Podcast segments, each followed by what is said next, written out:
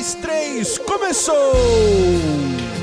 Este é o Contraponto uma análise crítica da cultura pop. E eu sou Abner Melanias e o papo aqui no Contraponto hoje é gastronomia pop, porque o que interessa mesmo é a gente ouvir podcast comendo, de preferência. E claro, eu não podia fazer essa conversa sem trazer aqui o chefe André Lopes. que eu não vou apresentar de outra maneira. Eu vou pedir para que ele se apresente para nossa audiência, é, para os nossos ouvintes aqui, dizendo quem ele é, o que, que ele faz, quais são, quais pratos são de autoria. Quer dizer, brincadeira, André, tô te, tô te, te sacaneando. Mas por favor, se apresenta aí para a galera, para galera é, ouvir sua voz, se acostumar, fala o que você faz, né? E por que, que você ama gastronomia, cara? Cara, eu sou magro de ruim, eu adoro comer e sempre gostei muito de experimentar coisas novas e tudo mais. E tenho um bom ticket. então, costumo, costumo dedicar bastante tempo aprendendo a cozinhar e tudo mais. Mas, cara, longe de ser um chefe, né? Na verdade, eu sou eu sou só um aprendiz e, e aprendiz mesmo, tô aprendendo agora. Tô pedindo pra minha mãe me ensinar o que, que eu comi quando era criança. E, e sou o, o, cozinheiro da turma do barquinho aí, meu. O pessoal pois me convida. É. Me convida pela cota operário da cozinha, cara. E eu já devo dizer que já abre o apetite só de olhar aquelas fotos. Mano, é tenso, hein? As cara. fotos, na verdade, é, é, o Instagram é que, é que ajudou esse boom da, da gastronomia pop, como você disse aí, né, cara? Pensando assim que a gente antes não tinha esse. É assim, claro, tem um olhar negativo da coisa de você tirar foto e tal, mas tem um lance também de você olhar agora a comida, né? Você se importa também é, com, com a apresentação, né? Tem, tem alguns que dão até uma limpadinha, assim, sabe? Na borda do prato para ficar melhor, usar o filtro certo. Quem nunca? E aí nessa conversa que eu pedi pro André, falei, André, por favor, me traz um cara aqui pra gente fazer uma sonora durante a nossa conversa. Mas assim, um cara assim, que não seja, como que é, é em cima do muro, sabe? Um cara, cara bom. Aí, André, por favor, fala quem a gente vai ouvir aqui durante nosso, nossa conversa. Cara, a gente vai ouvir o Manuel Luz, que é um amigão meu, que esse sim é meu, esse sim é mestre, esse sim é chefe. Ah, tenho aprendido muito com ele. Ele ele raspou barril de carvalho lá na França. O cara, o cara saiu do mundo em busca de aprender, aprendeu muito sobre vinho. É um dos sommeliers mais, mais conceituados do país. Foi um dos fundadores da, da Wine.com. É, é sommelier de várias, várias casas aí de, de restaurantes é, de São Paulo, tudo. E, e, é um cara que tem uma visão muito, muito crítica da, da gastronomia e, e como alguém que está inserido, né? nesse meio tem uma visão muito clara do que, que é moda, do que, que é, é exagero, do que, que é essencial. E foi, foi super interessante o papo com ele, foi bastante instigante, né? E o pessoal vai conseguir ouvir de alguém que é realmente expert no assunto, né? Eu só sou curioso, só, só eu só sou cozinheiro de, de Instagram.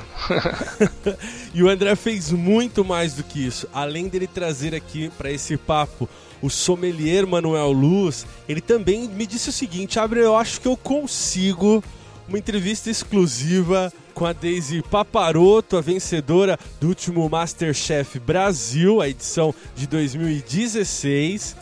E eu falei, claro, André, claro. E aí ele foi lá, fez a gentileza de gravar a entrevista, separar o áudio, mandar para mim, numa gentileza sem precedentes aqui. E passados alguns dias, o André também falou: Olha, cara, eu consegui o contato da Elisa, a primeira vencedora do Masterchef. Você acha que cabe aqui no contraponto? E eu disse: Claro que sim. E é isso que vocês vão ouvir durante essa nossa conversa aqui. Algumas sonoras do Manuel Luz, da Daisy e da Elisa. E antes de irmos para o episódio, eu quero te fazer um convite. Se você gosta de edição de áudio, de alguma forma está envolvido com essa área e gostaria de nos ajudar, eu quero te conhecer, eu quero trocar ideia contigo. E não pense que esse meu recado é só para quem é profissional no ramo O que precisamos é de pessoas que queiram investir um tempo de forma voluntária em fazer desse podcast que você já gosta algo ainda melhor. Estamos iniciando uma nova fase no Contraponto e nela toda ajuda será bem-vinda. Você pode me mandar um e-mail no contraponto@bibotalk.com ou ainda entrar no Clube do Contra no Telegram.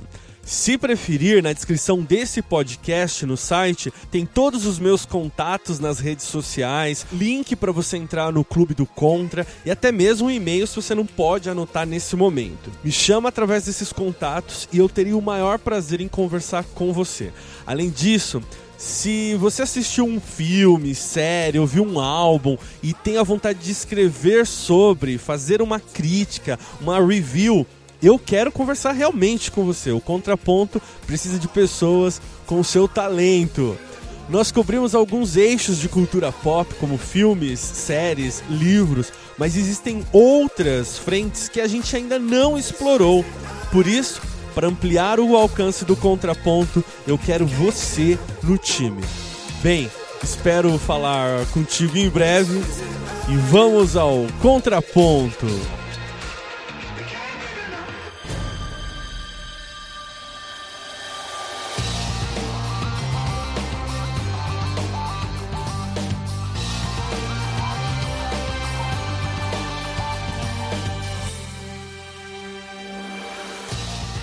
Bom, André, a minha primeira pergunta para ti é a seguinte, cara. É, você consegue delimitar aí num tempo ou marcar num, num tempo, assim, quando é que se dá esse. Você já, obviamente, ali na sua apresentação já falou a questão do Instagram, essa coisa de fotografar é, o alimento, mas é, quando é que o alimento se torna pop? Quando é que isso passa, é, a gente começa a dar uma atenção não mais como um insumo, mas como um produto mesmo, né? Que passa a valorizar. Claro que a gente sempre teve chefe, claro que a gente sempre teve é, restaurantes, mas eu queria que você tentasse localizar de alguma forma onde começa isso. São com, é, foi com os realities, foi com as redes sociais, enfim. Cara, isso, isso é um fenômeno recorrente na história da humanidade, né?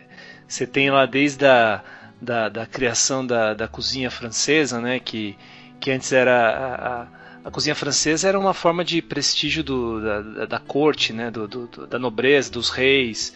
Você começou a, a, trazer isso. Os grandes mestres italianos, né, os franceses trouxeram os grandes cozinheiros italianos é, e, e, foi criando a sua própria gastronomia. E isso sempre foi uma forma de, de status, né? Comer é uma forma de, de status também. E isso vai e volta na sociedade e, e, e, ela vai embora um pouco com a praticidade em alguns momentos, né? Acho que aí a gente a gente vê isso muito claro no, no, na, na, nossa geração. Talvez nem todos tiveram a, como eu tive, né? A mãe que cozinhava todas as refeições para para a família. É, você tem uma questão da, da, dos congelados, dos enlatados, antes dos congelados ainda os enlatados, né? Para facilitar a vida e uma, e uma certa. Você, coloca, você começa a colocar a comida como segundo plano. Mas isso volta, né, cara? Porque comida é, também tem a parte do status. E isso, isso move muito a indústria é, de restaurantes e tudo, assim como, como de outras artes, né? Assim como, como da moda, assim como da, a, da música. É, tem um pouco de. Não tem como separar uma, uma coisa pura de uma coisa é, cheia de significados, de status e tudo mais, né?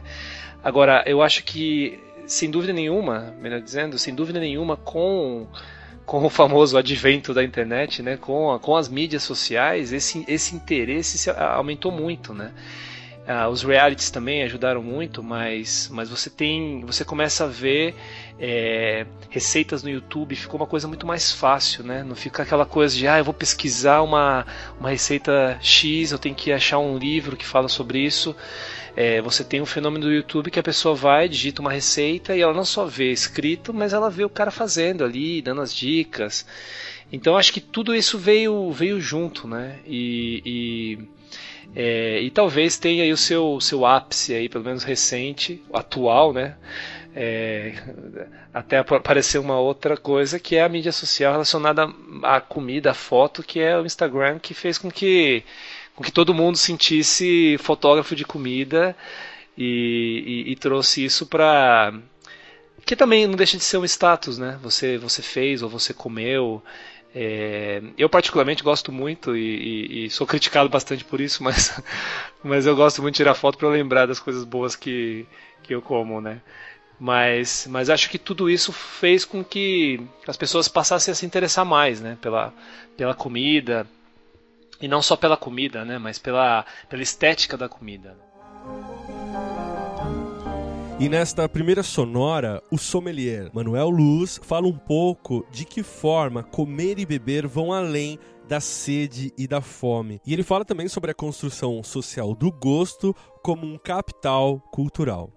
O que nós temos hoje, na minha visão, é que comer e beber está além da nutrição, está além da fome, está além da sede, está além da alimentação. É uma espécie de capital cultural. As pessoas gostam de gastronomia, gostam de vinho, gostam de cerveja e formam confrarias de comida, formam confrarias de bebida. Então as pessoas hoje estão atrás dessa desse nicho que é essa, essa construção social do gosto. As pessoas descobrem o gosto, as pessoas descobrem a comida, a gastronomia, e isso se torna um ativo cultural. Elas se tornam pessoas melhores, mais refinadas, mais alinhadas, com verniz social superior a que não tem esse verniz social.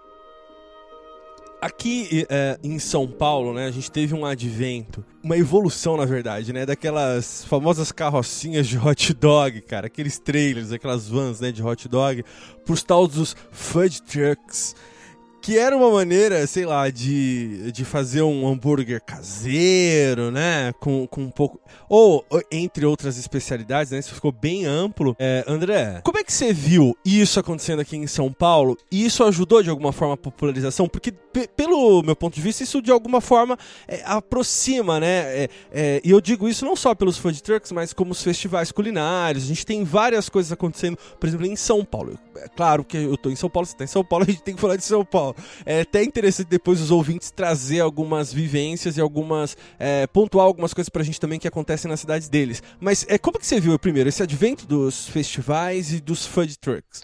Cara, eu, eu acho isso super legal e como tudo na vida, né? Você não, dá para você comprar o pacote inteiro, né? E também não dá para tacar pedra em tudo e falar que tudo é uma porcaria. Os food trucks são são uma uma uma inovação interessante, muito muitos não só food trucks, mas é, esses festivais gastronômicos, muitas vezes são restaurantes é, ou chefes de cozinha ou, ou, ou, bons cozinheiros que têm a sua, os seus restaurantes e, e fazem isso de uma maneira para promover né, a, sua, a sua comida, o seu, o seu trabalho.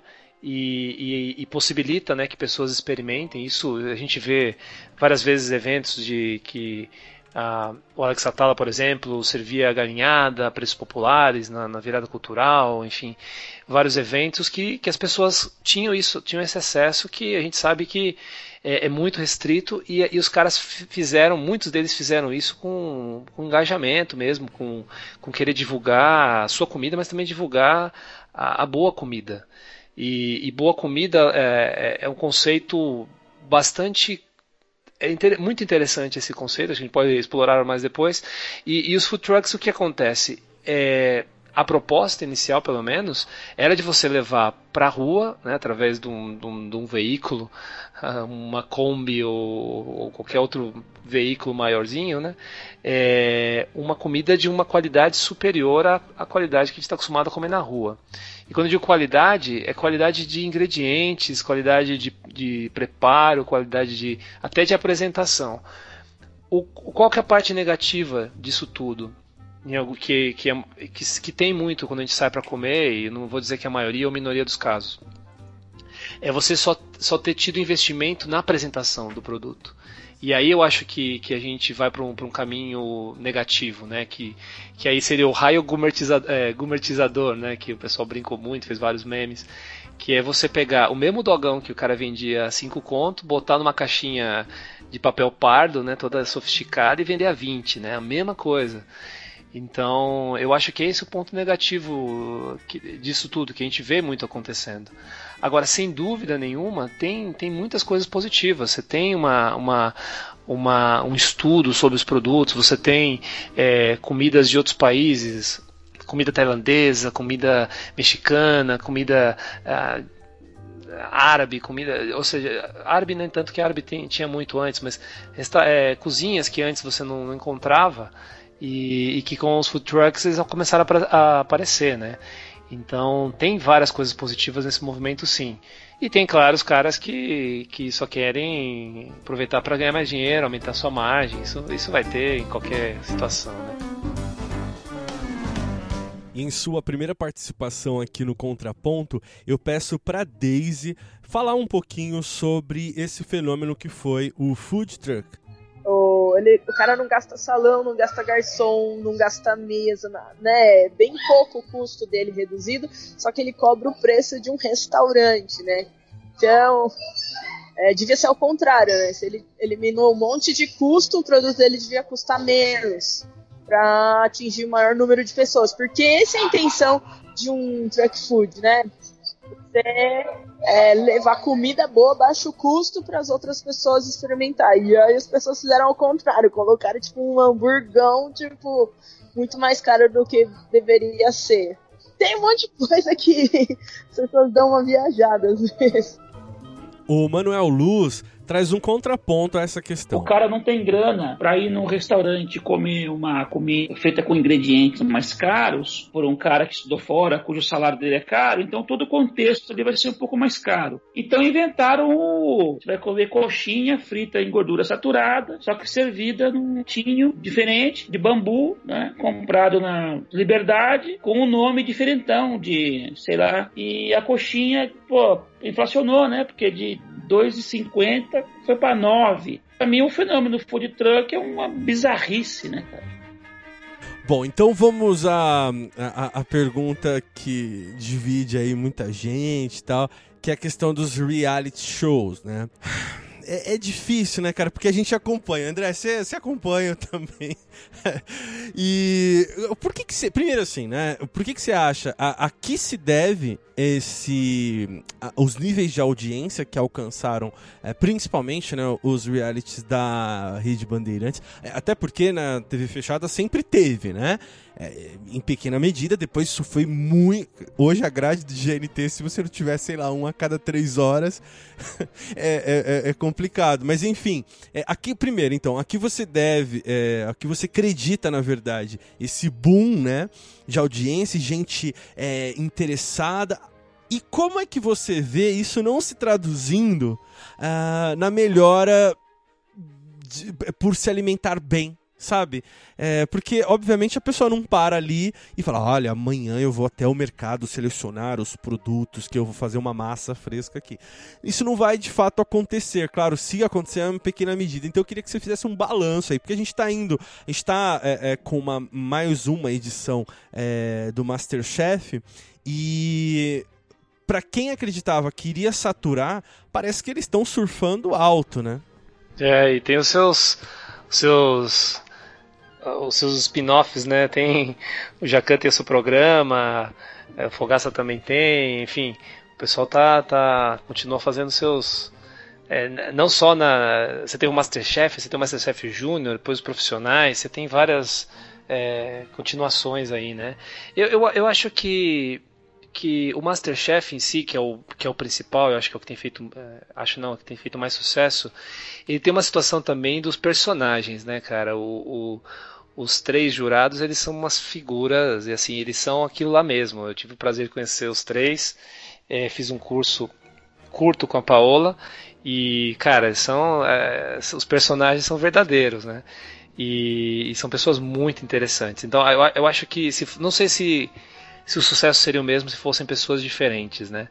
Mas, de qualquer forma, eu acho que, que o brasileiro, como todos, para não dizer o ser humano como todo, ele, ele se apaixona por uma coisa, ele, ele acha que quer, ele tem opinião, ele quer participar e, e o Masterchef ele provoca muito isso, né? E, e agora, para você é, eu, eu, acho engraçado quando, quando o cara fica entre os cinco melhores e fala: Eu sou um dos cinco melhores cozinheiros amadores do Brasil.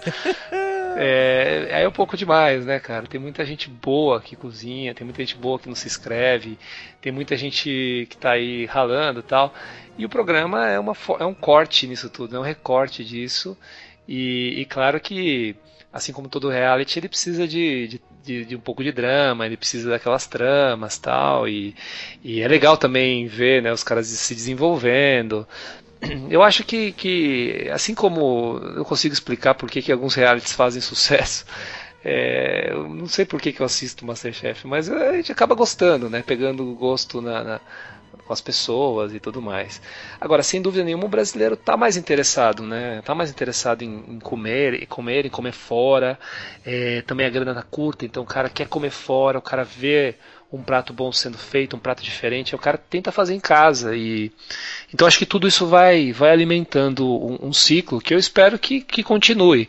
Talvez não talvez daqui a um tempo sim a gente enjoe né, de, de, de Masterchef. Eu tenho contato com, com pessoas de outros países, tal, o pessoal fala que já está na Europa, já está desgastado. É, acredito que, que não sei quantas temporadas mais, mas o, o, formato se desgaste. Mas eu espero que o interesse né, pela, pela cozinha, pela, pela gastronomia continue. E eu acho que essa é uma forma de, de se fazer. Né? Esperamos ver se, se os resultados continuam. Né? Uhum.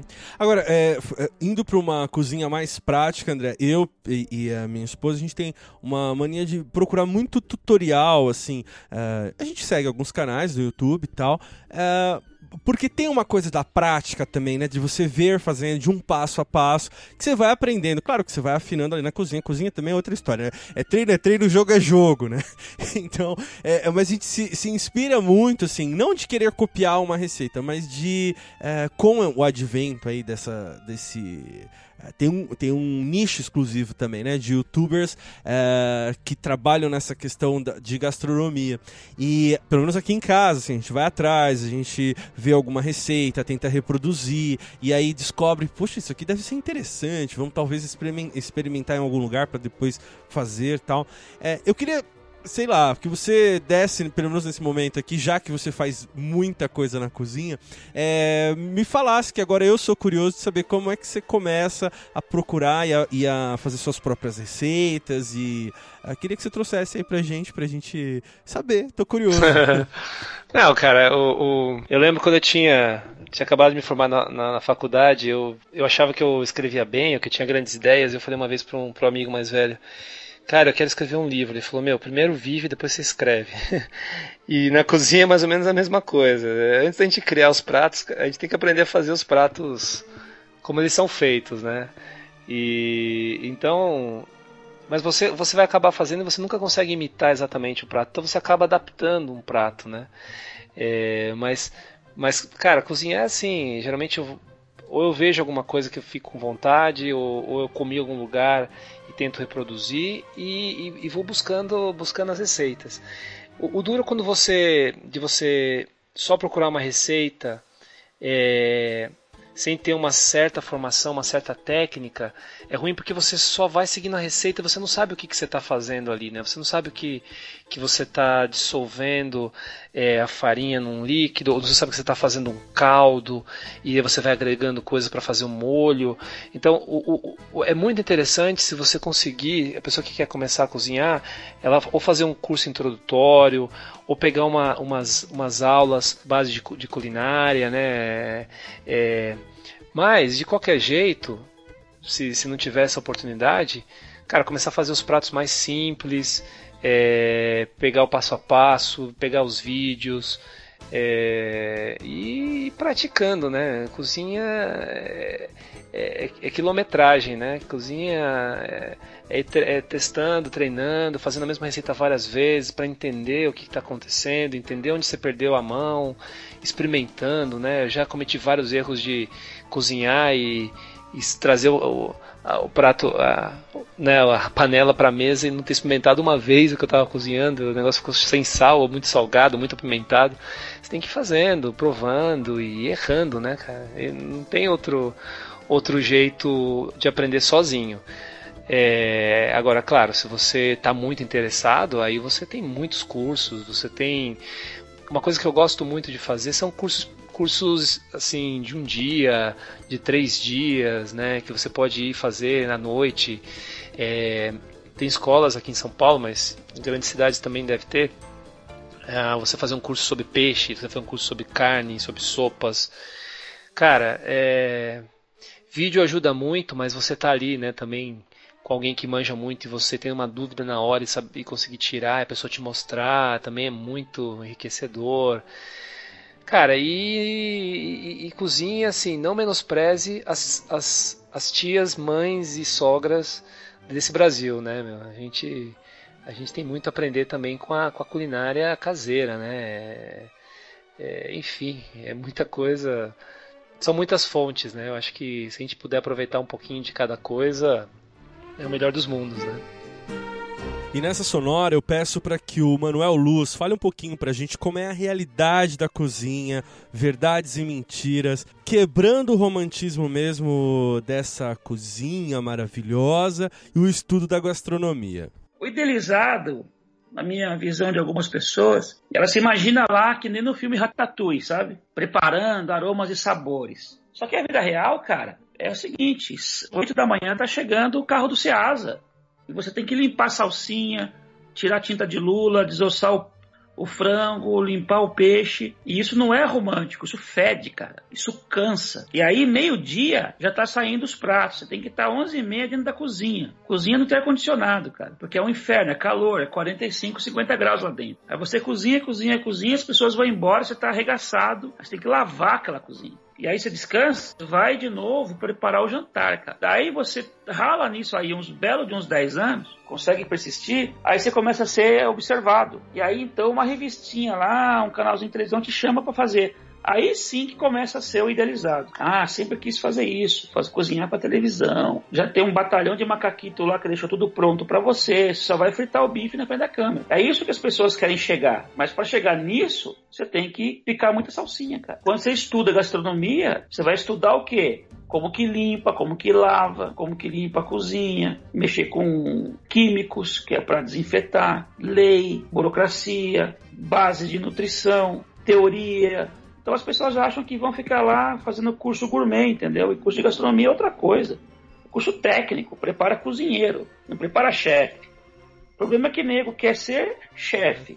Tanto que ser chefe, você tem que uhum. passar um bom tempo, cara, sendo cozinheiro. Lê as chamadas dos cursos de gastronomia. Eles vendem o sonho, né? Todo mundo magrinho, branco, hipster. Daqui a pouco a modinha vai ser outra coisa, cara é bom pra psicólogo, sempre, entendeu? Que sobra um monte de gente destruída, que não viveu. Ah, queria ter vivido meu sonho, mas eu fui fazer outra, sei lá, cara.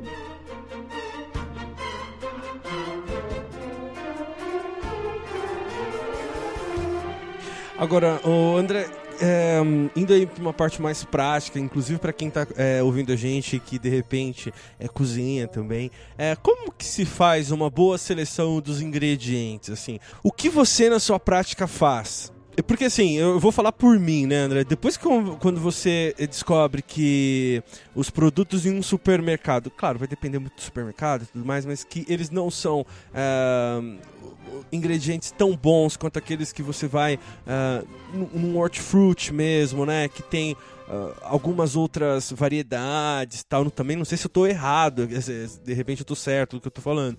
Mas a, a gente começa a, a, perceber algumas diferenças, né?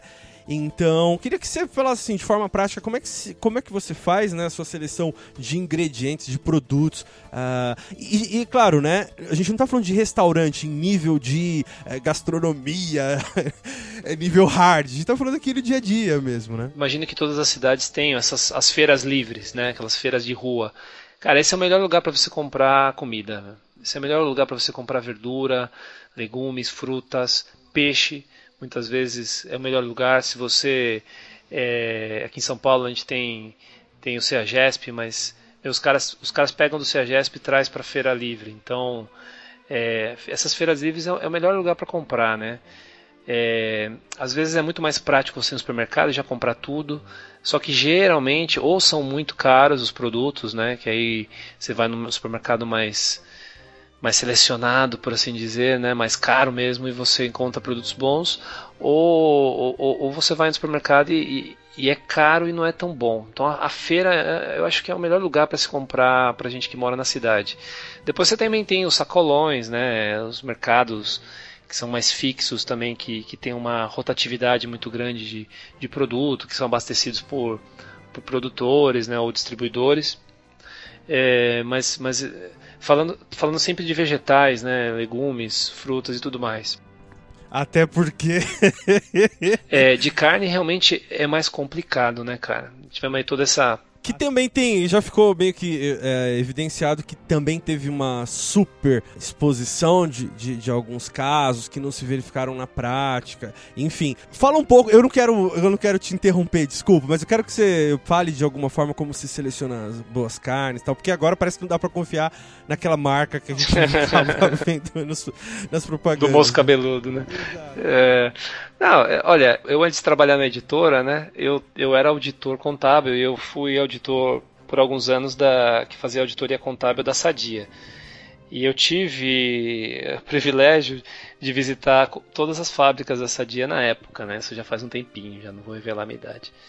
Mas já faz um tempinho. E, cara, então eu conheci as fábricas de. Desde o abatedouro, as granjas, é, é, o abate de suíno, de frango, o corte, o corte halal, que é aquele corte árabe, é, até as fábricas de margarina, a fábrica de salsicha, de linguiça, de presunto parma, de presunto, de sobremesa. Então eu tive o privilégio de conhecer todas as unidades Fabris. Então, é, para mim não era, não era, não é surpreendente o fato de que como que é feito salsicha. As pessoas às vezes não têm, não têm muita ideia, mas é feita basicamente de pele e restos de carne que ficam no, no, no osso, que são extraídas de forma mecânica. Mas tudo bem, é proteína, não tem, não tem nada demais.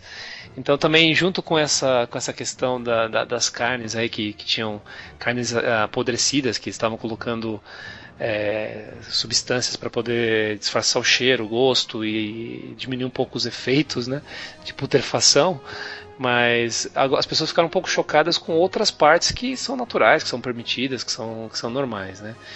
É, mas para dizer, não é toda a carne, obviamente, que, que é adulterada, que é estragada e tudo mais. Agora, a salsicha é salsicha, é uma carne bem é, de terceira, quarta categoria, se é que existe isso, mas é linguiça também. Mas enfim, essa já, já, já era sabido, né? Agora, como encontrar carne boa? Cara, de novo, a melhor coisa é você conhecer o seu açougueiro, conhecer o peixeiro, fazer amizade com o cara, entender como é que é, se for ruim mudar, experimentando, é, trocando. É muito difícil, porque infelizmente as melhores coisas são quase sempre são as mais caras, né? Matéria-prima boa acaba, é, acaba sendo caro. O contrário não é verdade, nem tudo que é caro é bom.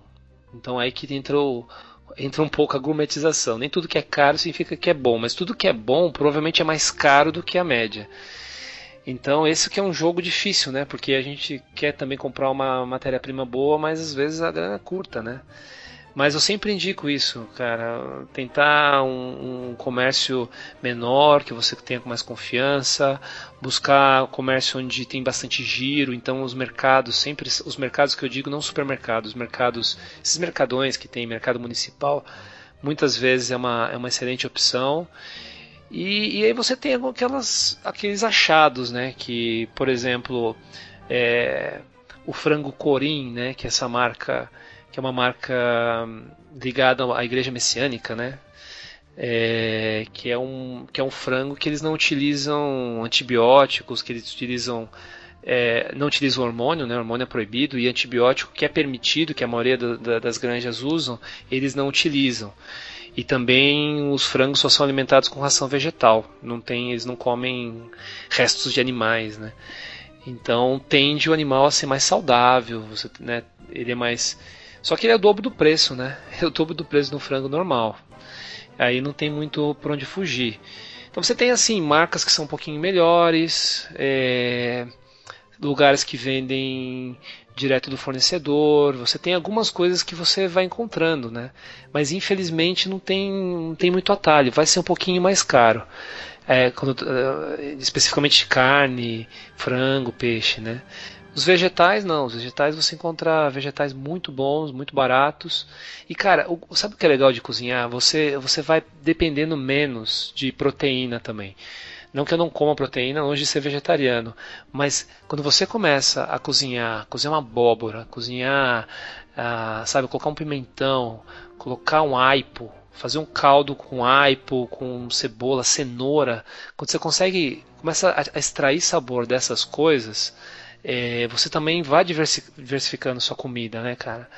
Então eu acho isso também o processo da gente cozinhar, o processo da gente apreciar, da gente se interessar por coisas diferentes, faz com que a gente também valoriza uma, uma excelente salada, salada de tomate com, com sabe com manjericão. E isso tá ótimo. Isso também começa a ganhar um, um valor especial, né? Isso sei lá, pouco disso tudo. O Manuel Luz fala um pouco pra gente sobre essa coisa do comer bem, da escolha dos ingredientes e saindo um pouco do gourmet e indo para a vida real. A gente tem que entender que assim, comer bem é bom. Comer bem não quer dizer gourmetizar. Gourmetizar é firular, cara. Comer bem é você fazer a coisa direito, fazer com atenção. Cozinhar é um ato de, de fraternidade. Porque amor mesmo é lavar louça, entendeu? Eu acho que cozinhar é um ato de fraternidade. Você está pondo ali a sua energia, ali cozinhando, foi lá, dentro das suas posses, dentro, eu falei que não era de Macedo agora, e escolhe, saber escolher bem, sabe? Dando limitada para comprar alguma coisa para sua casa, para os seus amigos comerem. Aí você entra para a vida real. Existe técnica de comprar uma carne fresca, existe técnica para saber se o frango não está velho, se aquele vermelho da carne não é tintura, corante, se é carne fresca mesmo. Tem jeito de preparar as coisas, tem jeito de cozinhar um macarrão para ficar mais gostoso. Os ovos têm outras utilizações. Desenvolver aquele,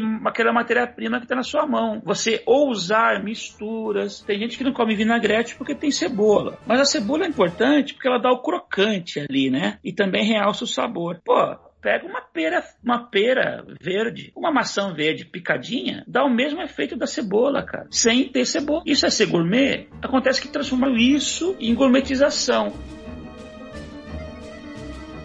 Ô, André, assim, você citou muito por cima a questão da gourmetização. A gente teve esse. Infelizmente, a gente tem ainda em alguns, um, em alguns produtos, né? Essa coisa da de, de, supervalorização de um produto, sendo que eu vou dar um exemplo muito prático assim, André. Depois que eu que eu eu e minha esposa a gente começou a, a fabricar nossos próprios hambúrgueres aqui, sabe?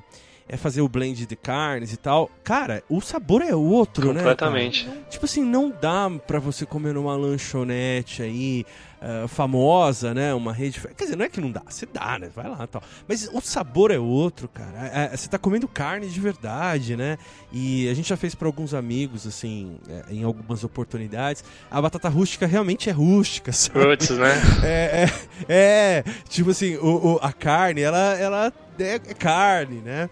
É, não dizendo que não é, mas assim, a gente sabe, né? É, diferente. O que, que eu quero é, trazer, eu dei o um exemplo é, pessoal para te fazer a seguinte pergunta: Como é que a gente identifica, é, ou pelo menos como é que a gente começa a se educar na percepção de, de valores, né? o quanto pagar por determinado produto. Hoje, é, mais um exemplo. É impossível hoje você ir num restaurante japonês de qualidade que você não vai desembolsar uma grana razoável, né? Porque se você for no mínimo é, é, sensato, você vai sabe, você sabe que peixe é caro, aquele peixe que você está comendo ali é, não é barato, aí você tem toda a questão do manuseio, e, e, e enfim. Então a minha pergunta para ti é o seguinte: como é que a gente começa a educação no sentido de identificar quando um produto passou uh, de um preço aceitável uh, e leva só um rótulo de gourmet uh, ah, para te tirar dinheiro. Assim. Talvez uma discussão interessante para responder isso é começar a é, é, refletir um pouco o que é alta gastronomia e baixa gastronomia, né? Que o pessoal, muita gente dos, dos food trucks diz que não é alta gastronomia na rua, como se existisse alta gastronomia e baixa gastronomia. Esse é um termo muito, muito utilizado, mas se você procurar a conceituação disso, ninguém ousa a, a fazê-la. Né? O que, que é alta gastronomia?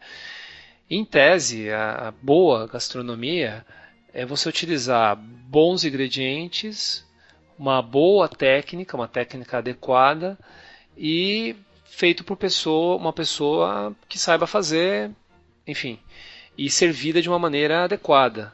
É, em tese, quando você consegue levar todo, tudo isso para a rua, é, que isso é possível, você, você tem uma comida boa que vale um pouco mais do que uma comida mais simples, vamos assim dizer. Agora, isso não é, não é tão fácil, não é tão, não é tão claro se a gente está acostumado a comer só tranqueira, né? Vamos dizer assim. O sabor em geral das coisas, ele, ele vem de diversas nuances.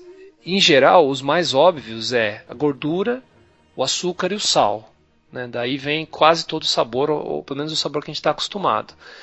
Então, em geral, quando a gente come um, um, um lanche que tem muito cheddar, que tem muito bacon, que tem muita maionese, é, isso acaba ocultando o sabor da carne. Você está falando citando o hambúrguer, né? Quando a gente come um hambúrguer cheio de molho, você nem sente o gosto da carne. Aí depois quando você faz uma carne com blend, com um equilíbrio de gordura, carne, um, uma carne do dianteiro, moída, né, uma carne de qualidade, uma carne boa, você quase não tem vontade de passar nada, porque você quer sentir aquele gosto daquela carne. Exato, né? exato. Então você está você tá saindo do óbvio, do, da gordura, é, do, do, açúcar, do, do, muito sal. Você, você já está começando a apreciar o sabor daquela carne.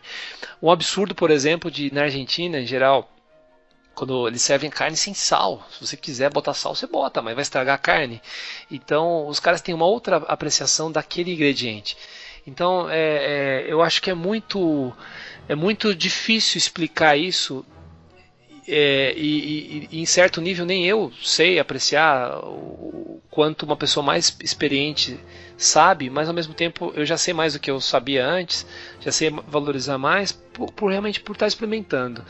É, por que colocar ketchup na pizza é uma heresia? É porque você está pegando uma, uma, massa né, com uma, uma, uma cobertura e tacando uma coisa que vai impregnar naquele sabor. Você tacar azeitona em tudo. Quer dizer, você você está você tá trazendo o sabor de uma coisa muito forte, de uma coisa muito baseada em gordura, sal e açúcar, para uma coisa mais delicada. É, eu acho que quando a gente começa a, a, apreciar isso, a perceber isso, a notar isso, a gente vai começar a valorizar mais. E aí você pega um churros como tem agora, né, um churros gourmet, e você vai ver que o, o, da, o da, da, senhorinha ali é a mesma coisa, só, só tá numa embalagem super estilizada. Então não, não vale a pena pagar cinco vezes o valor do outro. É, ou três vezes o valor do outro, mas vale a pena comer o outro, que, que é igual, é uma, é uma comida gordurosa, mas é uma comida boa, mas a comida já tá. Então você começa a pegar essa, esse gosto. Ou seja, eu, eu, não sei se eu consigo explicar ou mais confundir, mas o, o, o meu conselho seria: experimenta outra coisa. É, vai comer e não, não taca os molhos. Tenta comer uma coisa de uma maneira diferente que você nunca comeu. É, e é como isso é muito, cara. Isso é muito como você tem, quando você tem criança pequena. É, as mães ficam lá estressadas, né? Os pais, alguns, a, a dar bastante vegetal, a tentar né, dar sopa, é, tentar não cair na, na papinha Nestlé. Por quê? Para tentar, desde pequeno, ir, treinando o paladar da criança para que a criança possa comer de tudo. E porque o paladar ele vai aguçando, ele vai amadurecendo, né? E então eu acho que esse é, é um caminho um pouco para você não, não, não entrar na onda da, do estilo da comida e, e, gastar uma fortuna com coisas que, que não são tão. não valem aquilo, né? E, e, eu acho assim, cada coisa vale, né? Quem. Quem nunca. Meu, eu adoro, por exemplo, no estádio comer o lanche de pernil lá do estádio. É uma delícia. É, mas vale dezão porque os caras metem a faca porque você tá na porta do estádio de fome. Porque talvez não valesse isso, ou quinzão, né? Que é a última vez eu paguei quinzão. Mas cada coisa tem seu valor. Eu acho que o problema é quando, quando a gente é enganado, né? Quando, quando nos cobra um valor muito alto. Como você falou, a comida japonesa é impossível custar barato. São, é, o cara compra o peixe, o peixe é super mais caro, é muito mais caro. E tem que ser uma preparação com muito cuidado. Você não pode congelar o peixe descongelar depois de novo, já, já perde o sabor. Então, para ir num bom japonês, faz dinheiro, não, não, não tem como. Desconfie, né? Se, se é muito barato mas eu acho que muito do nosso, do nosso treino. Qual é o lado positivo disso? Cara, comer é uma das coisas mais gostosas da vida, né? Quanto mais a gente come, é, a gente vai, vai desenvolvendo isso. Agora, o lado negativo é que a gente vai ficando mais exigente, né? Mais chato. Só que é uma coisa boa, né? A gente comer é uma coisa que, além de nos dar um prazer, é, é muito importante para nossa saúde e tudo mais.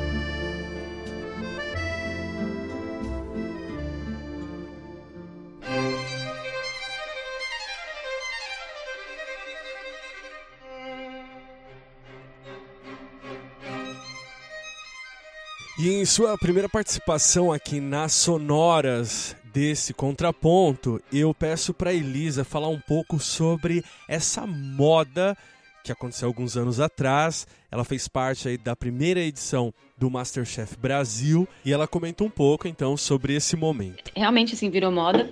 Eu até brinco para falar com os meus amigos que ser chefe é o novo DJ, né? Que tinha uma época que todo mundo queria ser DJ e agora todo mundo quer ser chefe. Acho que o lado ruim é que sempre, assim, tudo que entra muito na moda acaba ficando meio banalizado, né?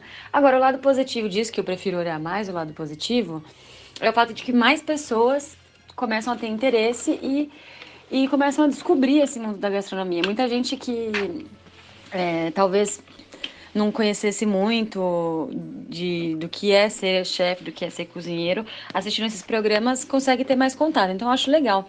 E acho legal também é, ter mais o assunto comida em pauta para que as pessoas levem mais a sério, porque eu acho que hoje no mundo, no geral, assim, não só no Brasil, a gente está muito desleixado com o que a gente come, com o que a gente serve na mesa. As refeições são, enfim, cada vez mais industriais e, e umas comidas X. Então, assim, acho que é importante, acho que é legal e tem que ver o lado positivo dessa moda, que é conscientizar, conscientizar as pessoas e também é, apresentar um mundo que no Brasil a gente não tem tanta essa tradição. E a Daisy Paparoto, que é a vencedora do Masterchef Profissionais, fala um pouco sobre a gastronomia ter virado esse fenômeno pop.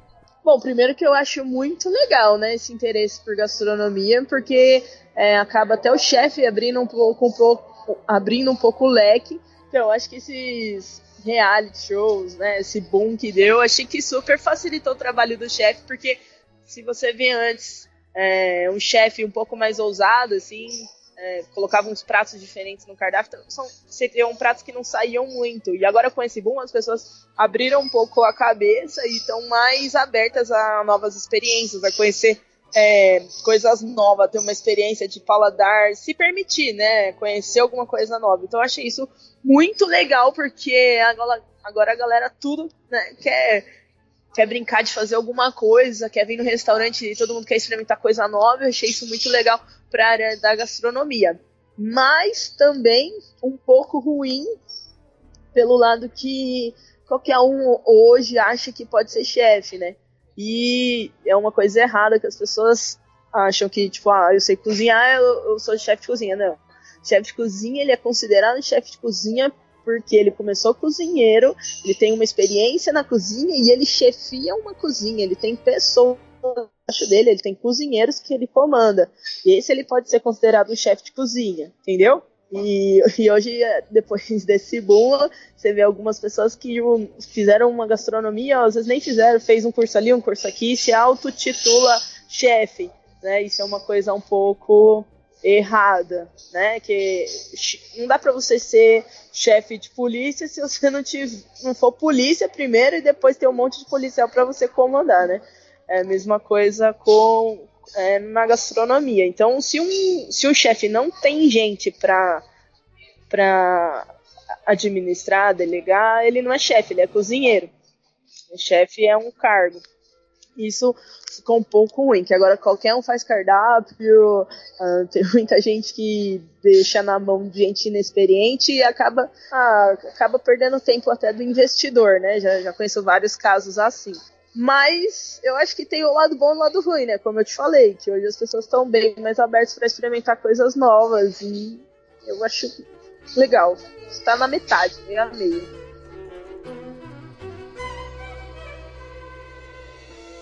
O sommelier Manuel Luz oferece um outro ponto de vista sobre esse mesmo tema. Você sabe o que, que significa para mim esses eventos televisivos? Você tem o Armani, você tem o Armani Exchange. Você tem a, o Armani e você tem a submarca. Eu vivo isso, eu trabalho com isso. Se eu tivesse que comprar isso, eu, eu tinha que ter cargo de diretor, entendeu? E aí o cara cria o subproduto. O macarrão Petit Bon, não sei se existe ainda Petit Bon, mas você tem o Petit Bon Gourmet, entendeu? O cara não vai provar o tre... O, a grande marca não vai criar uma marca rebaixada, mas a marca rebaixada vai criar a sua versão gourmet. E isso aumenta 30% no preço do produto. Então nós temos aí uma demanda de, é, de capital mesmo, para vender mais produtos com valor agregado. Né? Então agora se fala da coisas com, com, menos sódio, se fala do baixa, como chama aquele treco, glúten, se fala de sem sulfito, não é? Se fala de orgânico. Eu acredito que há uma demanda, o mercado precisa crescer. Na verdade, isso para mim é puro capitalismo selvagem e a, a classe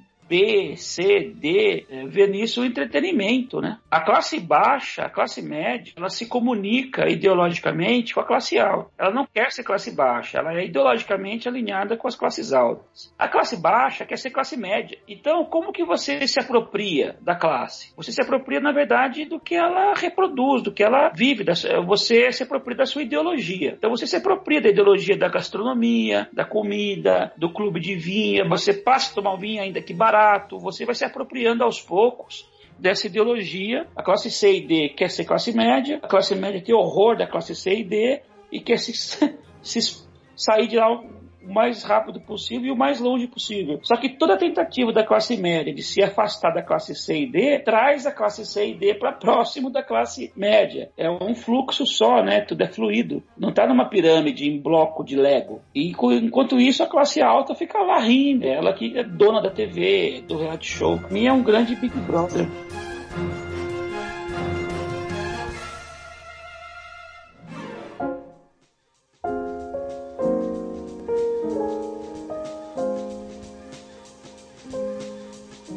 E eu peço então para o Manuel Luz explicar para mim o termo gourmet, essa questão de baixa e alta gastronomia e o chamado refinamento do paladar.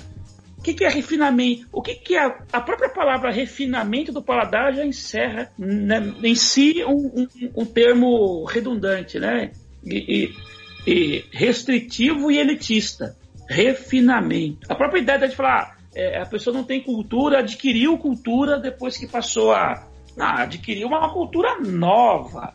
Ela está abrindo mão da sua cultura tradicional. Como que você, se você cria o termo gourmet, que é comida boa, que é uma corruptela do francês guloso, você explica aquela comida boa que é feita pela sua tia. Ela não é gourmet. Aí então houve a necessidade de um neologismo, que é a baixa gastronomia. Você dá para a culinária o status de gastronomia, mas no polo oposto da alta. Então, parece que fica assim: a alta gastronomia é feita por pessoas que estudam, são estudiosos preparando uma comida com elementos muito bem selecionados que vão ser servidos para as pessoas que são de paladares refinados e muito especialistas. A baixa gastronomia é aquela gastronomia camponesa feita na tentativa e erro e de cujo paradigma foi herdado. A mãe ensinou a filha, a filha passou para frente o ditado. E necessariamente não tem que ter nenhum refinamento para apreciar aquilo. Agora, você acha que as pessoas que estão dentro de um restaurante tem refinamento no paladar, cara? Isso é uma falácia. A sociedade, muito fluida, muito líquida hoje em dia, ela se encerra nessas terminologias é, em busca de uma afirmação de grupo, né? Há uma necessidade de catalogar e classificar. Porque catalogar e classificar é importante para quem está em cima. Para quem está embaixo, cara, classificação e catalogação é um lixo, é uma porcaria. Só mostra que eu sou inferior. E geralmente é a própria elite que cria as classificações. E já é assim há tempos. Você pegar, por exemplo, uh, Vitor Hugo escreveu sobre os pobres, o primeiro escritor a falar sobre os pobres. Mas é o olhar de um cara rico falando sobre a pobreza que estava em torno da casa dele. Você não tem um pobre falando sobre os pobres. Quando aparece um pobre falando sobre o pobre, a gente mal conhece o nome dele. Já ouviu falar de Lima Barreto? Preto, pobre, escrevendo sobre pretos pobres. Ninguém conhece o cara, ninguém nunca leu o cara. Mas se é o Mário de Andrade falando sobre um preto chamado Macunaíma, ah, aí é cult. Por quê? Porque o cara é da elite. Né? E tem nome de biblioteca, né? Biblioteca Mário de Andrade. A, a gourmetização ela é de cima para baixo. E a massa, cara, é engrenagem. Que compra. Ah, tá na moda agora é comendo food truck.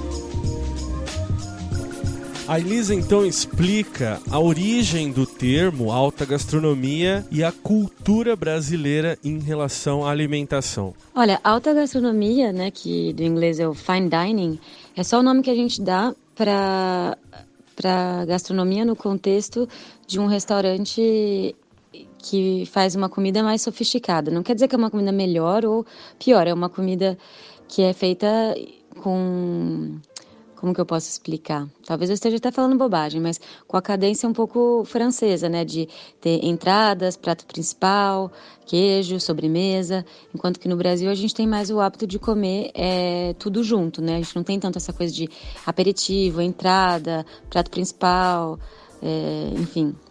E o fine dining, né? O alta gastronomia tem essa preocupação de, de, de, um serviço à mesa que é composto por várias etapas e que, e que segue um certo requinte, vamos dizer assim.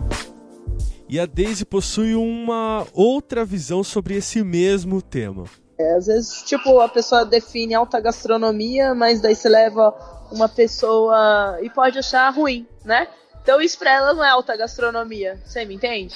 Acho que alta gastronomia é quando você gosta de comer alguma coisa e tá muito bom. E que você fica com aquilo, você fica até meio que viciado, assim. Você fala assim, nossa, que vontade de comer aquilo de novo. Acho que isso aí você atingiu a alta gastronomia para aquele tipo de paladar, entendeu? Só que hoje no mercado a gente tem várias ramificações da gastronomia, a gente chama alta gastronomia quando a gente usa produtos mais nobres, né? Produtos importados, produtos específicos, mas ao meu ver, assim, não que essa seja a melhor comida que você vai comer na sua vida, entendeu? Pode ser que sim, pode ser que não. Mas eu já comi, falar pra você, já comi um monte de coisa de alta gastronomia que eu falei, caramba, pensei que eu ia sair daqui encantada e pelo contrário sair bem frustrada. É uma viagem de chefe, né? Porque assim, se você for ver, tipo assim, ah, uma Ferrari e um Fusca, tem diferença, não tem? O conforto, né? Tudo, não é verdade? Gastronomia também é assim, só que a gastronomia, ela é bem particular porque depende do que, que a pessoa foi acostumada a comer desde criança. Se a pessoa tem um paladar refinado, ela vai super sentir a diferença de uma carne top para uma carne que não tão top. Entendeu? Tem o com boi caríssimo, que é Angus e papapá. São produtos que, que faz uma diferença, mas também uh, se você pegar um produto A e um produto D, tipo, a pessoa comer, ela vai sentir a diferença de um pro outro, entendeu? Ela, ela vai entender que, caramba, por isso que custa mais caro, né? Mas se, a, se o chefe viajar tanto, às vezes, na alta gastronomia, ele pode até mascarar o, o, o, gosto do produto lá, que era caríssimo, e às vezes não ficar tão bom. Então, a gente entende por alta gastronomia é pegar os produtos top e deixar o produto ser top por ele, por ele mesmo e tentar servir ele com menos técnica possível, entendeu? É, para você sentir o produto mesmo, né? Uma cozinha que você come, tipo, é, top. Agora, é, as outras gastronomia um pouco que a gente fala fusion, contemporânea, os outros tipos de gastronomia, a gente tenta pegar um produto um pouco mais barato e a gente põe um monte de técnica, né, pra gente deixar o porco mais macio, o frango desmanchando na boca, e é aí que tá a criatividade do chefe, né, porque você só cozinhar com um produto top, você não precisa fazer muita coisa, o produto já é top, entende? Mas isso também depende do paladar da pessoa, se ela tem paladar para isso ou não. Tipo, se ela vir comer é, como é que fala? Ovos de esturgeão, que é o nosso caviar. Tem gente que até vomita, que não gosta, entendeu? Então, ah, tem produto que é alta gastronomia para uns e para outros não. Então, acho que isso é bem relativo. Então, a partir dessas definições, eu peço então para o Manuel Luz fazer um tipo de relação entre o alcance dos reality shows e programas sobre gastronomia e o impacto na vida prática de um consumidor espectador. Quantas vezes você conseguiu executar aquilo na sua casa? As pessoas assistem, assistem, assistem e ficam idealizando, projetando. Elas não estão cozinhando porque elas estão vendo o programa. Elas não têm tempo de cozinhar porque não quer perder o programa. E vai e faz pipoca de micro-ondas. Pobres e comuns fazendo. Ela se identifica com o pobre ou comum. Ah, eu vou torcer pela. Aí vira um reality. Ligue 0800 se você quer que a Fernanda Capixaba ganhe a chance de ir pro paredão. Não, vota no. Ah, porque aí as pessoas tomam partido, as torcem. E os campeões, os realities, se tornam celebridades. Porque a sociedade pobre, classe média, meia boca, projetou neles um ideal que elas não têm. Eu, eu, eu vou muito na casa das pessoas e reparo nas coisas, né? Ah, olha os talheres das pessoas, olha a cozinha das pessoas. Não tem condição de fazer um ovo direito, se você for levar do termo técnico do preparo. Então, de onde que vem a gourmetização?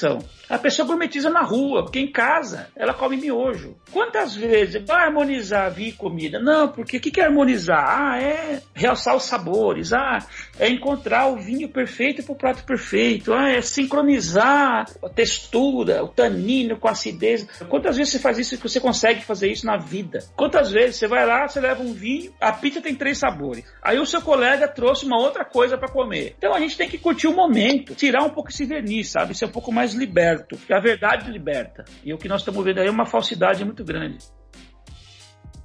E aproveitando então a experiência que o Manuel Luz tem sobre o mercado de vinhos e diante de toda essa nossa discussão, eu peço para que ele fale sobre a relação dos pequenos e médios restaurantes com o mercado, com as marcas. E é essa análise que ele faz agora. Ele tem 30 lugares e se ele tiver 60, ele não é mais grande restaurante. Ele perde o status. Ele vira popularzão. O que cresce é o preço por prato. E ele garante que ele vai estar cheio o ano inteiro, todos os dias. É isso que é o ativo dele. Ele é pequeno, é caro, mas ele garante que vai ter é, 100% de ocupação. Aí você vê todo o movimento da Ambev comprando as cervejarias que eram é, artesanais aí, vamos dizer assim, tipo Colorado. Mas, pô, a Ambev faz vinho pra massa, ocupada em comprar cervejarias pequenas. Pela gourmetização, né?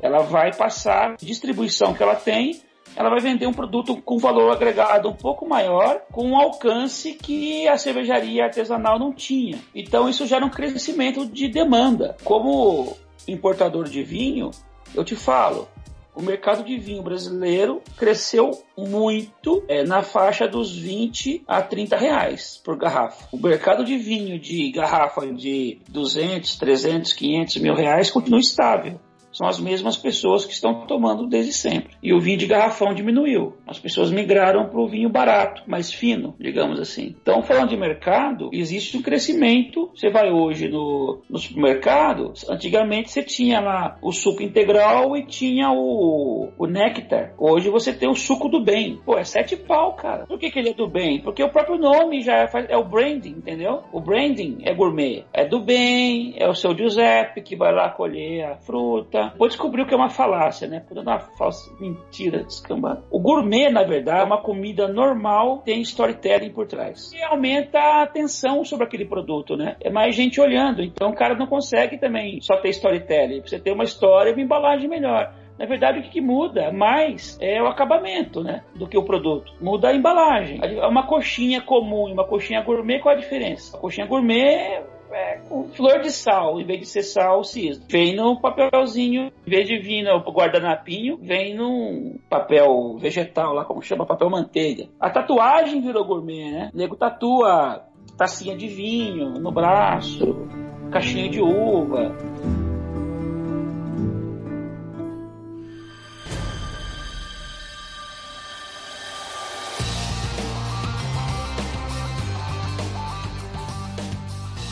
E é claro que, estando aqui com as duas vencedoras do Masterchef, eu quero saber qual foi o impacto do programa na vida e na carreira delas. A Daisy começa falando sobre isso. Oh, no meu caso, no meu caso foi bom, né?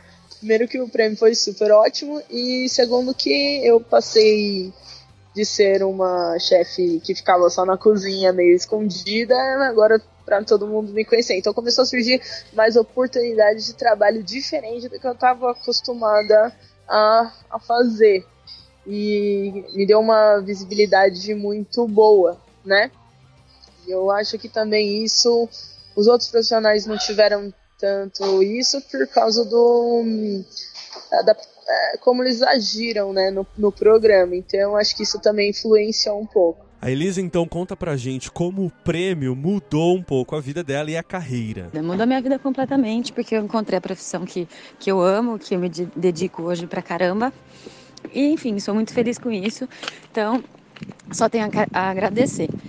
Agora, o que eu tenho feito desde o Masterchef? Bom, eu vim para Paris, eu fiz o curso no Cordon Bleu, me formei, fiz estágio, trabalhei um ano e três meses no Plaza Athénée, um restaurante do chefe Alain Ducasse.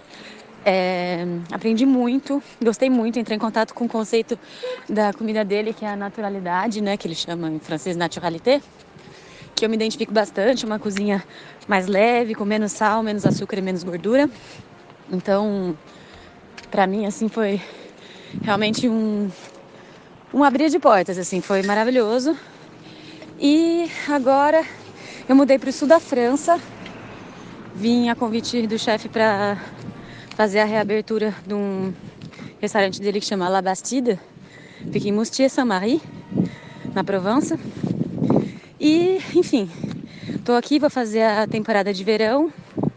Gente, desculpa, tive que dar uma corridinha aqui, fiquei meio ofegante. Mas enfim, e vou fazer essa, a temporada até outubro e depois eu, o objetivo é voltar para o Brasil para empreender no, no ano que vem. Como nós soubemos que a Daisy é também cristã, a gente pede para que ela conte um pouco sobre a sua conversão e a sua prática de fé ou espiritualidade num ambiente de competição e cozinha. Eu já comecei na cozinha, eu ainda não era cristã, eu me converti seis anos atrás, né? Boa parte do tempo que eu passei na cozinha, eu não era cristã. Então, sofri bastante coisa e, e eu tentava lutar do jeito que eu não sabia. Então, depois que eu me converti, eu tive entendimento de que Deus tem um plano para cada um, né? E ele tá no controle de todas as coisas. Então eu comecei a perceber que algumas situações eram pro meu próprio crescimento, né? É, ele ele tava me treinando e para eu aprender alguma coisa lapidando meu coração. Então, se alguém fosse grosseiro comigo, era para eu mesmo saber se eu estava com a mansidão em dia, né? Com a longanimidade, todos os frutos do espírito. Então, é isso. Comecei a entender de uma forma diferente, então comecei a agir de uma forma diferente. Eu tentei mesmo exercer os frutos do espírito que, que fala, né, na Bíblia.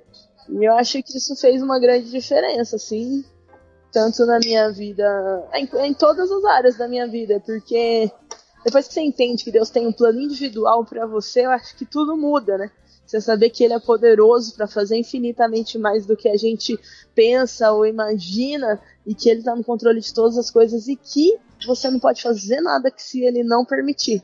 É, então, tanto até que entrar no Masterchef, eu perguntei para Deus se eu podia entrar, né? E ele me respondeu de quatro formas diferentes, né? E também, a, até quando entrei no Masterchef, eu não, eu não sabia até onde ele ia deixar eu ir. Se, eu, se o plano dele fosse eu chegar no décimo lugar, no sexto lugar, no quinto lugar, enfim, né?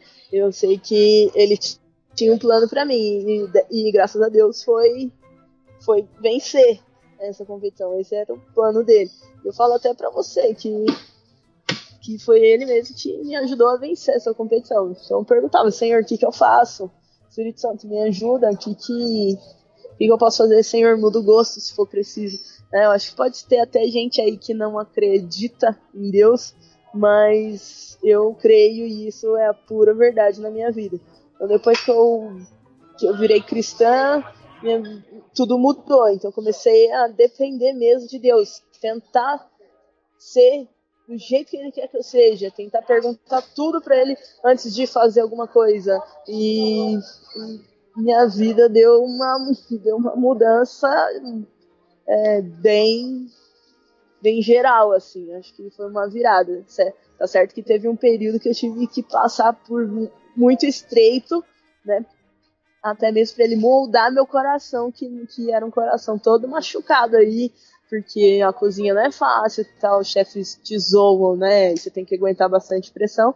E, mas eu acho que tudo isso fazia parte, faz parte do plano dele.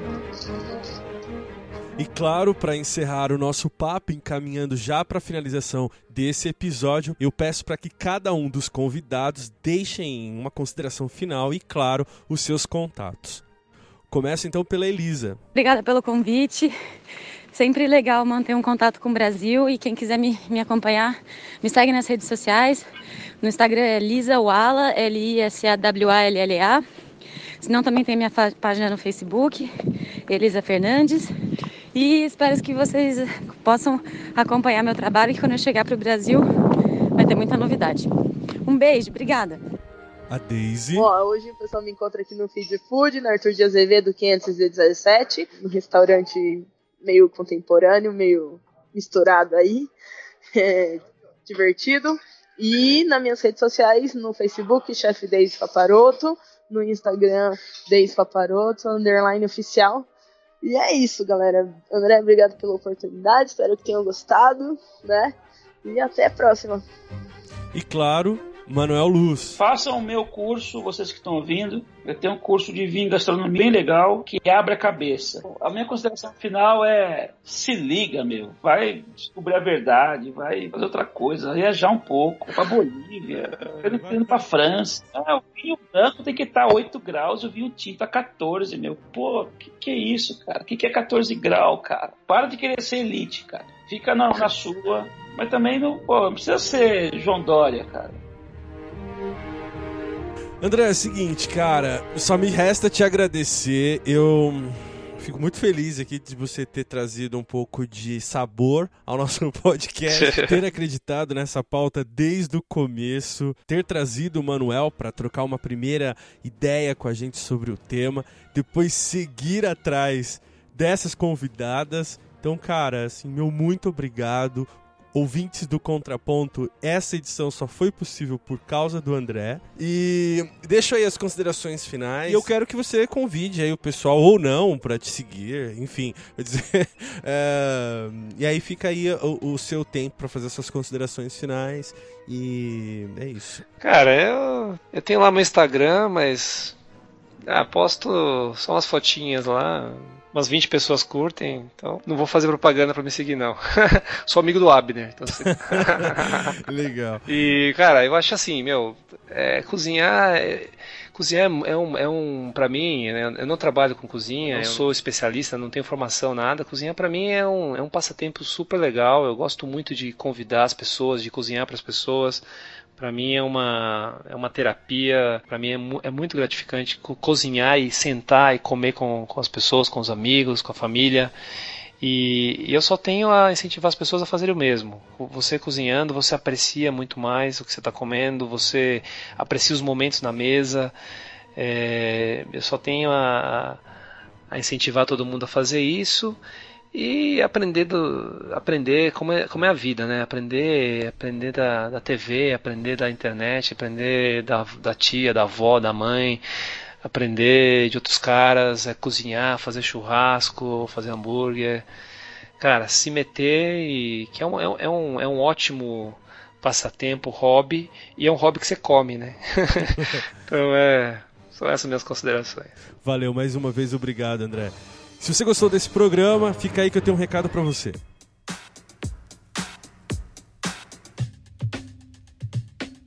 E você que nos ouviu até aqui, apresente seus pontos e até mesmo seu contraponto nos comentários desse post em bibotalk.com ou nos mande um e-mail para contraponto@bibotalk.com.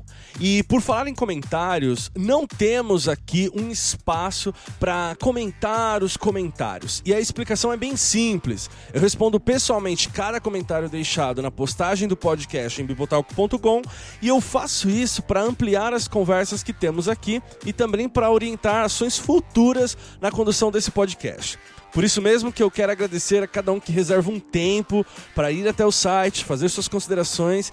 Agradeço demais o carinho de vocês. Aqueles que elogiam, que criticam e até mesmo aqueles que nem comentam, mas indicam, compartilham e colocam um contraponto aí no ouvido de seus amigos.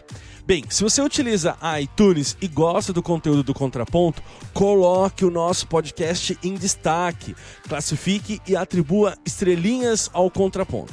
Ah, e eu também gerencio um grupo no Telegram chamado Clube do Contra, em que trocamos muitas impressões sobre estreias, séries, enfim, dicas, reações às notícias sobre cultura pop. E se você quiser, Basta entrar pelo link que está na descrição desse episódio e mais que isto, muitas pautas para o contraponto são geradas por lá. Por isso, se você quer fazer parte, estamos te esperando. Obrigado mais uma vez e até a próxima!